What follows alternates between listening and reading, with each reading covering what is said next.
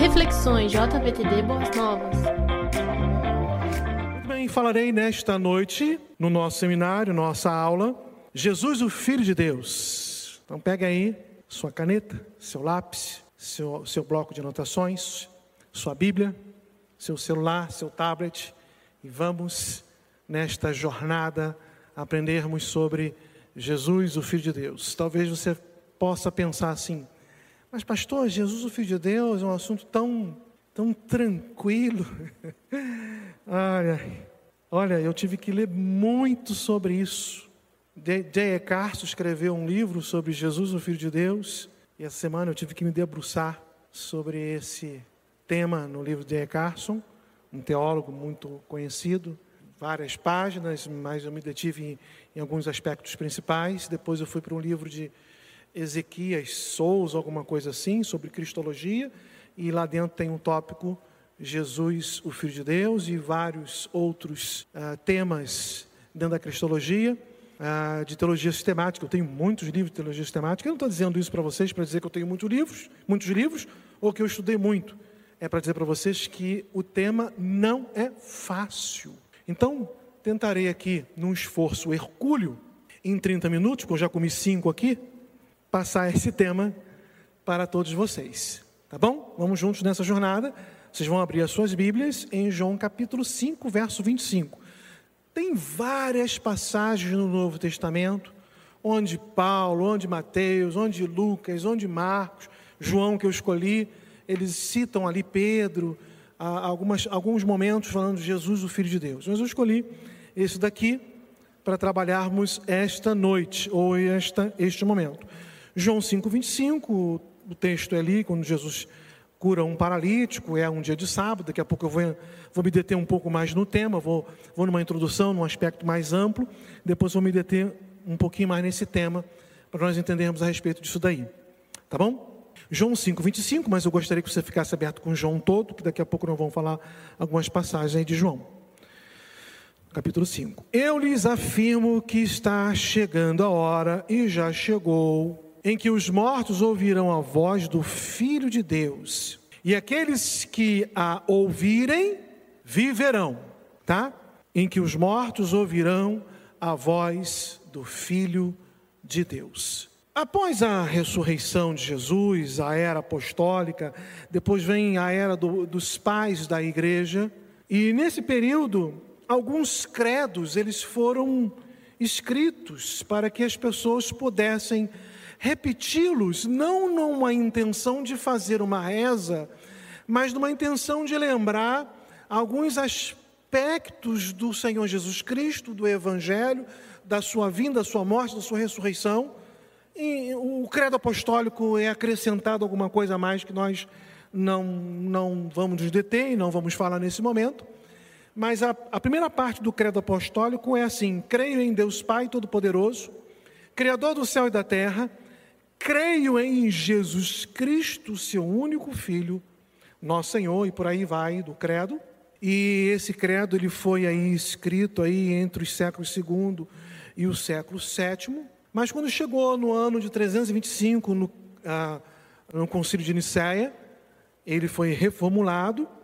E o credo de Nicéia ele começa assim: creio em Deus, ah, Pai Todo-Poderoso, Criador dos céus e da terra e de todas as coisas visíveis e invisíveis, e em, uh, em, e em um Senhor Jesus Cristo, o unigênito Filho de Deus. E por muitos anos, e acredito que até a, a presente era, muitas pessoas citam, sabem de cor, uh, este credo, ficam recitando, ficam falando, mas quando uh, você fala Deus Pai Todo-Poderoso, ok. Mas quando chega em Jesus Cristo, o Filho de Deus, o que será que as pessoas estão ali imaginando é essa questão Filho de Deus? Você já parou para pensar nisso? Jesus, o Filho de Deus? Será que a sua análise era, é uma análise humanista para este título, Jesus, Filho de Deus? Será que você está analisando na perspectiva humana? Analisar Jesus, Filho de Deus, na perspectiva humana é, exige de nós a, a seguinte interpretação: se Deus Todo-Poderoso é o Pai, Jesus Cristo é o Filho, logo ele é um ser menor que o Pai. Essa é a perspectiva humana, porque você analisa a partir de você. Olha, ah, eu sou o pai do Lucas e o pai da Priscila. Eu sou o pai deles. Eu, foi eu, a partir de Kleber e Cláudia, nós geramos então Priscila e Lucas. Meu filho é menor do que eu. Essa é uma análise humana. Só que nós não podemos analisar as questões divinas na perspectiva humana. Nós vamos errar, nós vamos criar uma heresia. Daqui a pouco eu vou falar de um camarada bem ampassant, bem rapidinho, chamado Arius, e o seu pensamento ariano, que é, foi assim que ele desenvolveu a sua filosofia, dizendo que Jesus é um ser menor, porque ele foi gerado por Deus. Ele, ele nunca foi eterno, ele foi criado. Isso é heresia. Então, a matéria, ela é complexa, vai requerer de você uma atenção, e não só isso, um debruçar nas Sagradas Escrituras, para que você possa entender melhor os planos de Deus e o nosso Senhor Jesus Cristo para as nossas vidas. A Bíblia ela é rica em falar sobre filiação. Ela vai se referir como homens ah, piedosos e eles foram conhecidos como filhos de Deus. Ah, há uma polêmica em Gênesis capítulo 6 para dizer o que, que se refere filho de Deus? Se eram homens piedosos, se eram anjos? Alguns entendem que eram anjos, alguns entendem que eram homens piedosos. Eu, por exemplo, entendo que eram homens piedosos. Mas o, o fato é que a Bíblia muitas vezes se refere a filhos de Deus para homens piedosos. A Bíblia muitas vezes se refere a filhos de Deus para os anjos. A Bíblia muitas vezes se refere a filhos de Deus para toda a nação de Israel, a nação de Israel como um todo, filhos de Deus a, a, Davi e a sua prole como filhos de Deus, aos líderes de Israel como filhos de Deus. Então, há uma série de aplicações nas Sagradas Escrituras para este termo filho de Deus. Mas quando nós entramos no Novo Testamento, nós vemos algumas coisas diferentes. Mas antes mesmo de entrar no Novo Testamento, nós vemos que a Bíblia também ela vai, vai, vai fazer assim é, a, a, vai, vai usar essa questão de filho, porque lá no, antigamente o pai aprendia um, um ofício e ensinava ao seu filho. Então, às vezes, a expressão filho ela é associada à profissão que o pai tinha. Por exemplo, José era carpinteiro, e aí, quando vão falar de Jesus, você assim, não é esse o filho do carpinteiro? Não era só porque ele era o filho daquele que tinha ofício, mas é porque aquele filho aprendia o ofício do pai. Então, muitas vezes, um filho era conhecido como o filho do pedreiro, o filho do carpinteiro, o filho do padeiro, porque aprendia o ofício, e a Bíblia se faz, faz referência, né? Ah, e por aí vai, e existem muitas outras maneiras de. Filho da perdição, quando se trata de Judas, e a Bíblia vai fazer uma série de é, aplicações para essa questão de filho. Mas no Novo Testamento, a filiação dos crentes é por adoção. Nós somos filhos de Deus por adoção em Cristo Jesus, o nosso Senhor. Isso precisa ficar bem claro na sua mente, porque nós não temos direito de absolutamente nada. A, a filiação ela não é meritória, não é por mérito. Por isso que Paulo fala que a salvação não é por boas obras, não é você bater no peito, ah, eu sou bonzinho, ah, eu não xingo palavrão, ah, eu faço só coisas boas, eu ajudo, eu dou dinheiro, ajudo o velhinho a atravessar a rua, cuido das pessoas que são moradoras de rua, ah, então eu vou para o céu. Você não vai para o céu por causa disso. Você não é chamado de filho de Deus por causa disso. Salvo engano, pastor Adalberto pregou João capítulo 1, acho que foi você que pregou, e lá, João capítulo 1, versículo 11, diz que ah, as pessoas que são, são chamadas filhos de Deus, né? Veio para o que era seu, mas os seus não receberam. Mas a todos quanto receberam, deu-lhes o poder de serem feitos filhos de Deus aos que creem no seu nome. João 1, versículo 11. Nós somos chamados filhos de Deus por uma questão adotiva. E Paulo vai trabalhar isso no capítulo 8, versículo 15 de Romanos, em várias passagens. Tem um, um, estudo maravilhoso sobre a questão de adoção, como que isso era visto na época ah, greco-romana. É, é, é, um estudo ah, extraordinário. mas não temos tempo. Você precisa entender que você é filho por adoção. Jesus não é filho por adoção. É isso que você precisa entender nessa noite. Então, a Bíblia vai se referir a Jesus como unigênito do Pai. João 3,16, como é que fala, hein? Quem sabe? Prova, prova oral. João 3,16, vamos lá. Porque, não sei se é máscara, não sei se é vergonha, não sei se foi um, uma falta do lanche da tarde, mas eu ouvi aqui. Nós usamos filho único, o filho unigênito do Pai. Essa expressão lá no grego, ela admite duas possibilidades: único gerado ou o único do tipo. Jesus é o único daquele tipo, daquela espécie, o único gerado. Não tem outro. O Filho de Deus. E daqui a pouco eu vou trabalhar um pouquinho mais sobre isso. Mas a ideia de unigênito é essa. Paulo vai dizer, em Colossenses 1, versículo 15, que Jesus é o primogênito de toda a criação.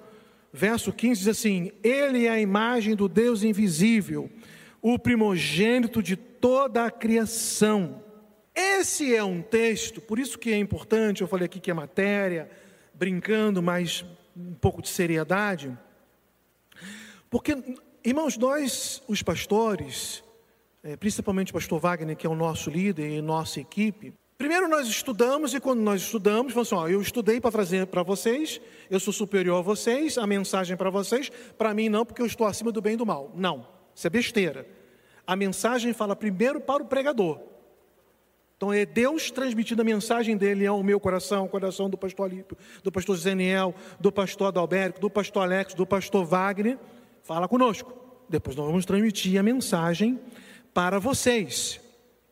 E vocês precisam é, não só sair daqui, poxa, que mensagem boa, que mensagem legal. Eu prefiro que ninguém fale absolutamente nada nem para mim, nem para os pastores, mas que guarde profundamente isso no, no, seu coração, para que você possa aplicar as verdades de Deus dia após dia. Isso que importa para nós. Não importa você falar que a mensagem foi boa e depois lá fora vai tomar um lanche, comer uma pizza, tomar um sorvete, pergunta o que foi pregado, você não lembra mais. Você não vai conseguir defender a razão da sua fé. Por que eu estou falando isso? Porque esse texto aqui, ah, Colossenses 1,15, é um dos versículos prediletos das testemunhas de Jeová. Porque eles afirmam que ele é o primogênito de toda a criação. A testemunha de Jeová diz assim: está vendo? Aqui prova que Jesus foi criado. Então ele é um ser menor. Testemunho de Jeová não crê que Jesus é Deus. Ele é um ser menor. É um perigo e se você não estiver bem fundamentado, ele pode falar assim: você tem pai? Esse é o argumento que eles usam. Você fala, sim. Você é maior que o seu pai? Não. Meu pai é maior do que eu. Então Jesus não pode ser maior que Deus. Logo, Jesus não é Deus. Isso é uma heresia profunda. Paulo está dizendo que ele é o primogênito de toda a criação e não de toda criatura. Olha aí. Um pequeno detalhe e aí nós não podemos fundamentar a nossa teologia num único versículo. Porque fundamentar a teologia no único, no único versículo é um graveto fininho. Esse pilar vai cair. Nós temos que analisar todo o contexto. Então, Paulo não está dizendo que ele é o primogênito de toda criatura, mas de toda a criação. Olha o versículo 16: Pois nele, ó, está falando de Jesus, pois nele foram criadas todas as coisas no céu e na terra quem lembra que está registrado em Gênesis 1, 26? Gênesis 1, 26 é quando Deus fala assim: façamos o quê? O homem o quê? E o quê? Façamos é qual pessoa do caso reto, Cláudia? Pronome do caso reto, né? Primeira pessoa do plural, certo? Façamos nós. Então, se somos nós, Deus não estava sozinho. Quem é que estava ali com ele criando o homem? Aí você fala assim, os anjos, Deus está falando com os anjos, mas eu não sou em mais semelhança dos anjos, eu sou em mais semelhança de Deus. Então era a trindade reunida falando isso. Qual é o texto que, que, que fortalece esse argumento? Gênesis capítulo, uh, João capítulo 1, dizendo que Jesus estava lá na criação. Todas as coisas foram criadas por ele, sem ele nada do que foi feito seria feito. Paulo está dizendo aqui a mesma coisa que Jesus, ele é o primogênito da, da, criação, porque ele estava lá criando tudo, e não que ele foi criado. Observaram bem isso? Pois nele foram criadas todas as coisas no céu e na terra, as visíveis e as invisíveis, sejam tronos ou soberanias, ah, poderes ou autoridades, todas as coisas foram criadas por ele e para ele, Jesus. Jesus sempre existiu.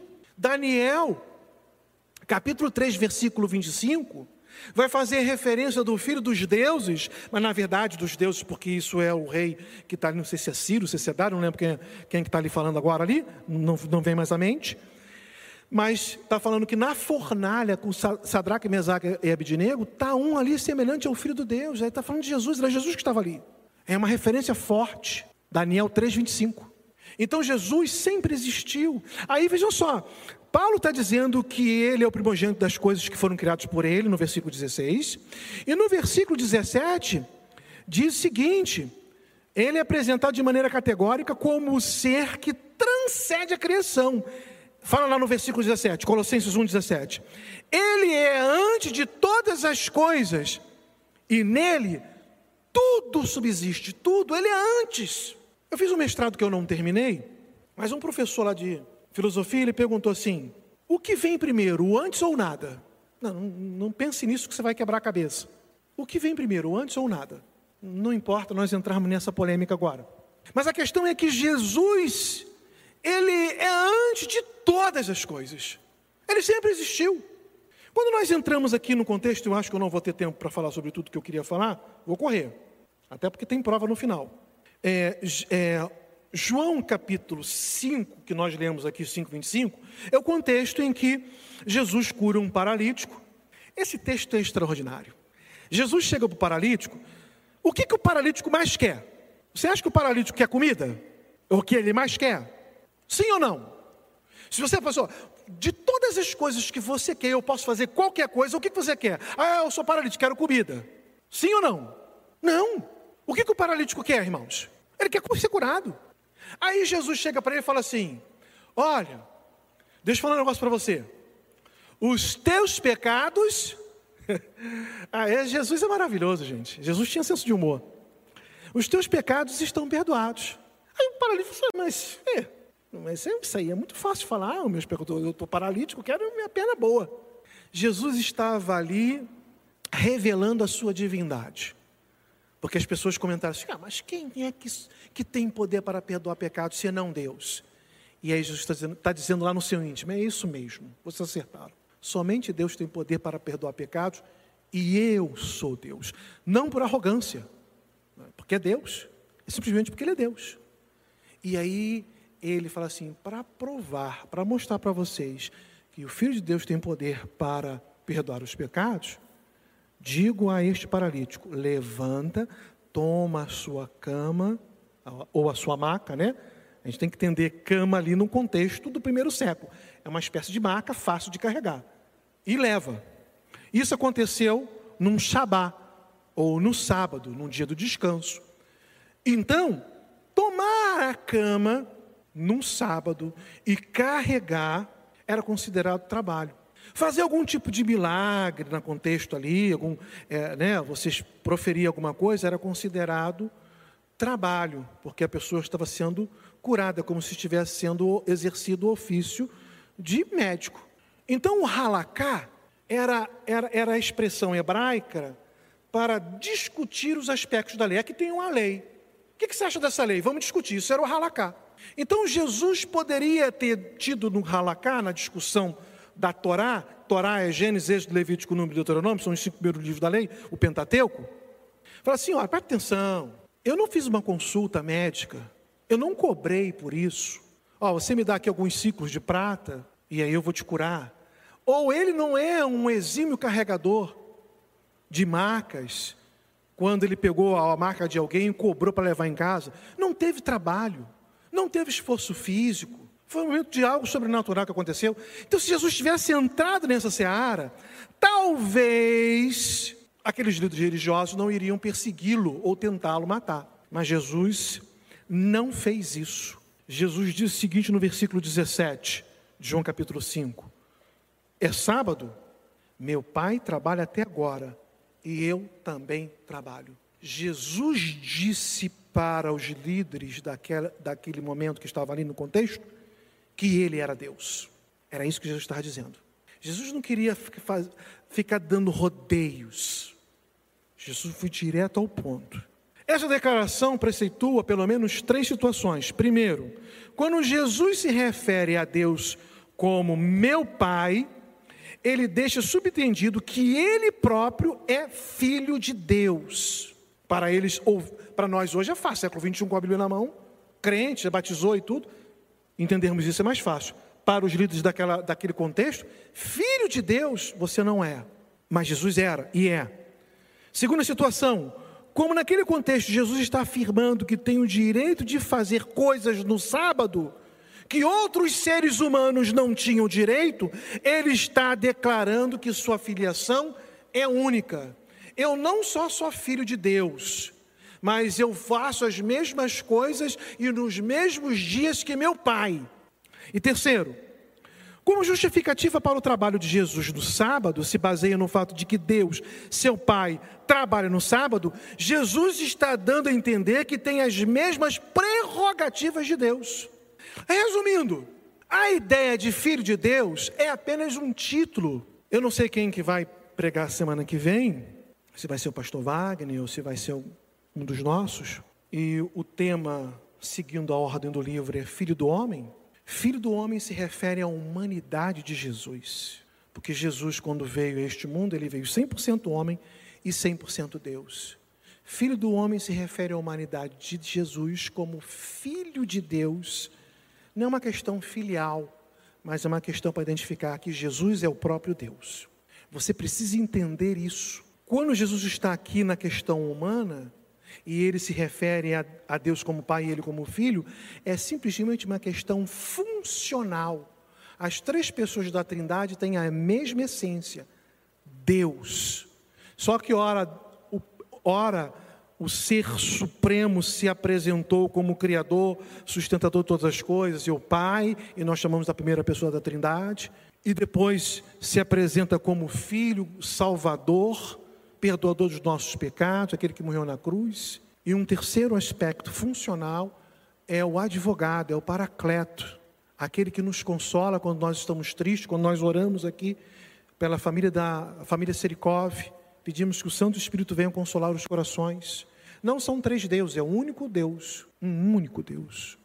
Eu aprendi e quero passar para vocês sobre essa questão do título Filho de Deus. Em primeiro lugar, que nem nem todos os sentidos de filho de Deus são iguais. Eu já falei isso lá no início. O Novo Testamento, quando Jesus se, apro se apropria da expressão filho de Deus, para nós tem alguns sentidos. sentido messiânico, pastor Alipe pregou aqui há duas semanas atrás, traz a ideia mais do, da descrição do ofício, o Mexiá, ou o Cristo. Cristo não é o sobrenome de Jesus, Cristo é título. O, o ungido, o profeta, aquele que viria de vir, veio.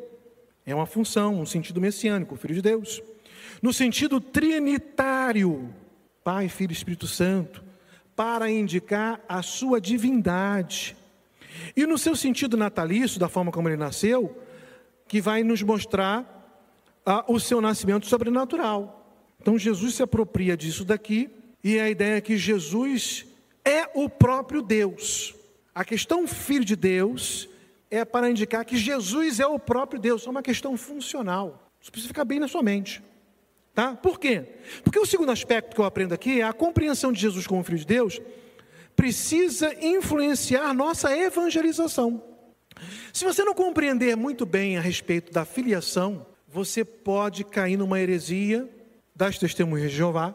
Se você não estiver bem fundamentado, vão bater na sua porta, você vai atender lá, uma hora você atende. Eles vão com algum, alguns aspectos ah, terríveis de argumentações é, biblicamente fracas, mas se você não tiver a Bíblia, para você vai ser forte, que você vai falar assim, é, você tem razão nisso e não tem, tá?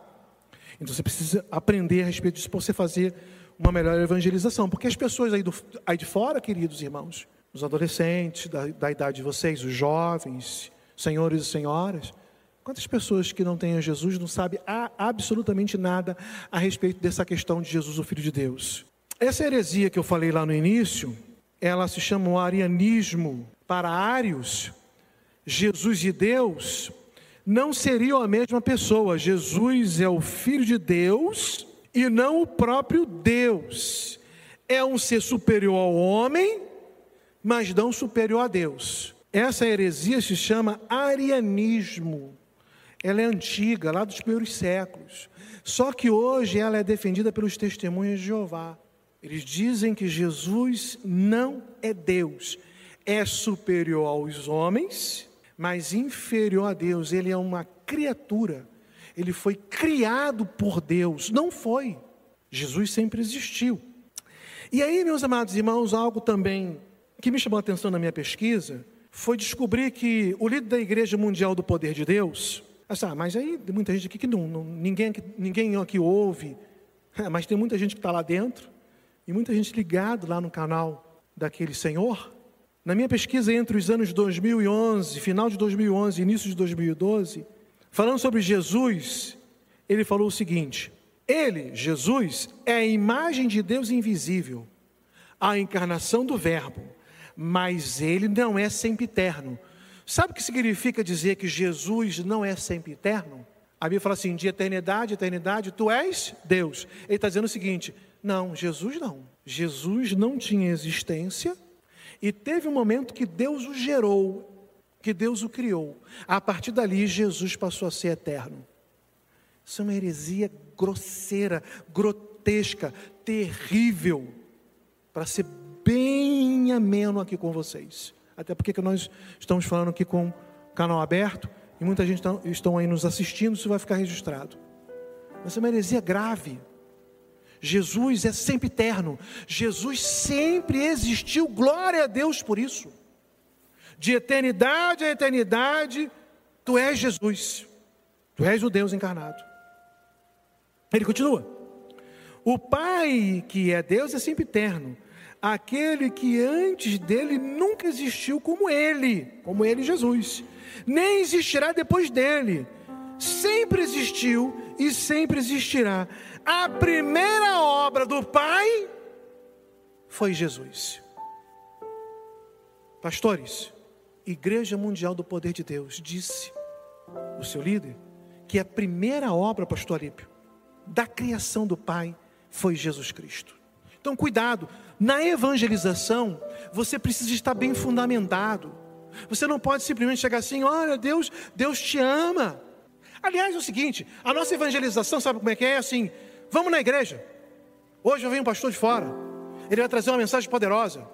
Vai lá, hoje é aniversário da igreja. Vamos lá assistir a mensagem. O pastor Wagner está convidando um grande pregador, o presidente da convenção dos Estados Unidos, do, do, do, da, de Marte, da, de outra galáxia. Vamos lá, mensagem poderosa. Nós reduzimos a evangelização ao convite a vir à igreja, porque temos preguiça Permita-me falar isso não no sentido de puxar a orelha, mas no sentido de deixar a sua orelha bem em pezinha. Preguiça de estudarmos as Sagradas Escrituras, porque leva tempo. Vai requerer de nós um debruçar e ler e falar assim: o que esse texto está querendo me ensinar aqui? Qual era a cultura da época? Ah, pai, eu preciso comprar um livro aqui para entender qual era a cultura de Israel naquela época, para saber o que esse texto está querendo me ensinar. Vai requerer de vocês esforço Muitas vezes lágrimas, vocês vão olhar assim e vão, vão chorar, porque um texto é profundo. E quando vocês falarem, falarão com contundência, porque o Espírito Santo no seu interior os fará lembrar de tudo aquilo que vocês estudaram. Só que nós queremos assim, nós não queremos estudar a Bíblia, queremos evangelizar e oramos, Senhor, faça-me reviver as sagradas escrituras. Como se você não leu, se você não estudou, se você não sabe que Jesus é o próprio Deus encarnado, que sempre existiu. Então, fica muito mais fácil para nós quando queremos realizar uma campanha de evangelização. Vamos sair aqui na nossa região, Vila Prudente, para fazer o evangelismo. Quem é que pode vir? Você fala, ah, eu não vou, porque eu não sei evangelizar. Você não sabe porque você não estudou. Você, você não sabe porque você não se não debruçou. Eu sei não é porque eu sou pastor. Não é porque eu não. Ah, você sabe porque você é pastor, porque você estudou. Não. Eu sei porque eu estudei a palavra de Deus. Eu sei porque eu procurei ver as figuras do Velho Testamento e procurar aplicá-la certinho na pessoa de Jesus. A arca da aliança, a tampa do propiciatório, a propiciação dos nossos pecados. O que isso significa? Se nós formos falar isso numa linguagem mais profunda, vocês não vão, não vão entender nada, vai sair fumaça da cabeça de vocês. A evangelização vai exigir de nós um estudo profundo das Sagradas Escrituras. E para encerrar, porque meu tempo já estourou, a compreensão de Jesus como Filho de Deus precisa influenciar na nossa adoração. Sabe por quê, meus amados irmãos? Porque quando eu admito que Jesus é um ser criado menor que Deus, Ele é Deus também, mas é um Deus menor, eu caio na heresia, eu até falei isso com o pastor é, é, José Neus de manhã, falei que não ia falar, mas vou falar. Eu caio na heresia do biteísmo. Sabe o que é o biteísmo? É diferente do monoteísmo, a, a crença de que só existe um único Deus. Se você entende que Jesus é um ser menor do que o próprio Deus, que o próprio Deus casou e conheceu alguém lá, uma deusa, sei lá, uma, uma ser humana, como é, a ficção. Ah, irmãos, a ficção do Olimpo, o mito do Olimpo, é, é, é tentar explicar Deus numa visão humana. Zeus é o Deus Todo-Poderoso, desce, casa com uma ser humana, gera uma, um filho, e esse filho é o semideus, é o Hércules, é Jesus. Essa é visão grega. Hades é o diabo, é irmão de Zeus, olha, na visão greco-romana. É o só que só que Zeus governa no Olimpo e Hades no reino dos mortos. Por isso que a nossa teologia influenciada pela cultura greco-romana vai fazer com que as peças teatrais nas igrejas faça com que no inferno tenha um trono e fica lá o diabão lá, oh, oh, oh, reinando. Irmãos, diabo não reina no inferno. O diabo sofre no inferno. Serão lançados lá os demônios, os anjos e todos aqueles que não adorarem, não reconhecerem Jesus Cristo como o único suficiente Salvador. Aí nós vamos cantar cântico de adoração e vamos cantar errado. Porque vamos, estamos entendendo que Jesus é um ser menor que Deus, porque ele é filho de Deus, e fazemos um silogismo: Deus é um ser superior e gerou um filho. Eu sou pai e gerei um filho, meu filho é inferior a mim, logo Jesus é inferior a Deus. Claro que não, Jesus é o próprio Deus. Então, na nossa evangelização e na nossa adoração, nós precisamos compreender bem as Sagradas Escrituras porque senão nós vamos cantar bobagem. Para encerrar mesmo, meus queridos irmãos, me perdoem aqui eu avançar um pouquinho do tempo. Só para que vocês possam entender, na minha concepção, respeito muito esse púlpito, esse púlpito que pertence ao pastor Wagner Vaialati. Respeito muito. Então eu só vou aonde eu posso ir, porque eu entendo que ele é o nosso líder. Não sou eu, pastor da igreja. Mas quando eu era o pastor, e, e não estou falando nada de sentido de querer criticar, não é nada disso não, mas no sentido de respeito ao meu pastor, de honrá-lo. Então eu vou até onde eu posso ir. E eu sei que é ele que vai trazer os ensinamentos para essa, para essa igreja. Mas na igreja que eu era pastor, salvo engano, Kleber Lucas, eu, eu não, você perguntar um negócio de música para mim, eu não sei. Às vezes eu canto as músicas, não sei quem é o cantor. Ah, canto fulano de tal. Não sei. Não sei, não sei mesmo. Acho que foi Kleber Lucas. O melhor de Deus está por vir. Foi Kleber Lucas que cantou essa música? Ah, também não sabe, né? Então, não sei problema não, também não sei. Irmãos, não podemos cantar essa música. O melhor de Deus está por vir. O que tem melhor do que Jesus? Se tem alguma coisa melhor que Jesus, então o melhor de Deus está por vir. Ah, não, está fazendo referência, licença poética. Ah, teologia não tem licença poética. Se você der licença poética para teologia, você esbarra com a heresia. Aí você canta, o melhor de Deus está por vir, quando o melhor de Deus já veio. O melhor de Deus é Jesus Cristo, nosso Senhor. O melhor de Deus é Jesus Cristo, o Filho de Deus, o próprio Deus encarnado. Que quando diz assim, olha, eu vou perdoar os seus pecados, porque eu sou Deus. Para que essas pessoas possam entender que eu sou Deus, levanta e anda. Aí a pessoa vai e levanta. Porque ele perdoou o pecado e ele curou. Ele curou a alma e ele curou o corpo. Porque ele é o próprio Deus. Que o Filho de Deus tenha misericórdia de nós, encha nos nossos corações, venha nos ensinar sempre e que possamos aprender sempre com as Sagradas Escrituras. Que Deus abençoe a todos.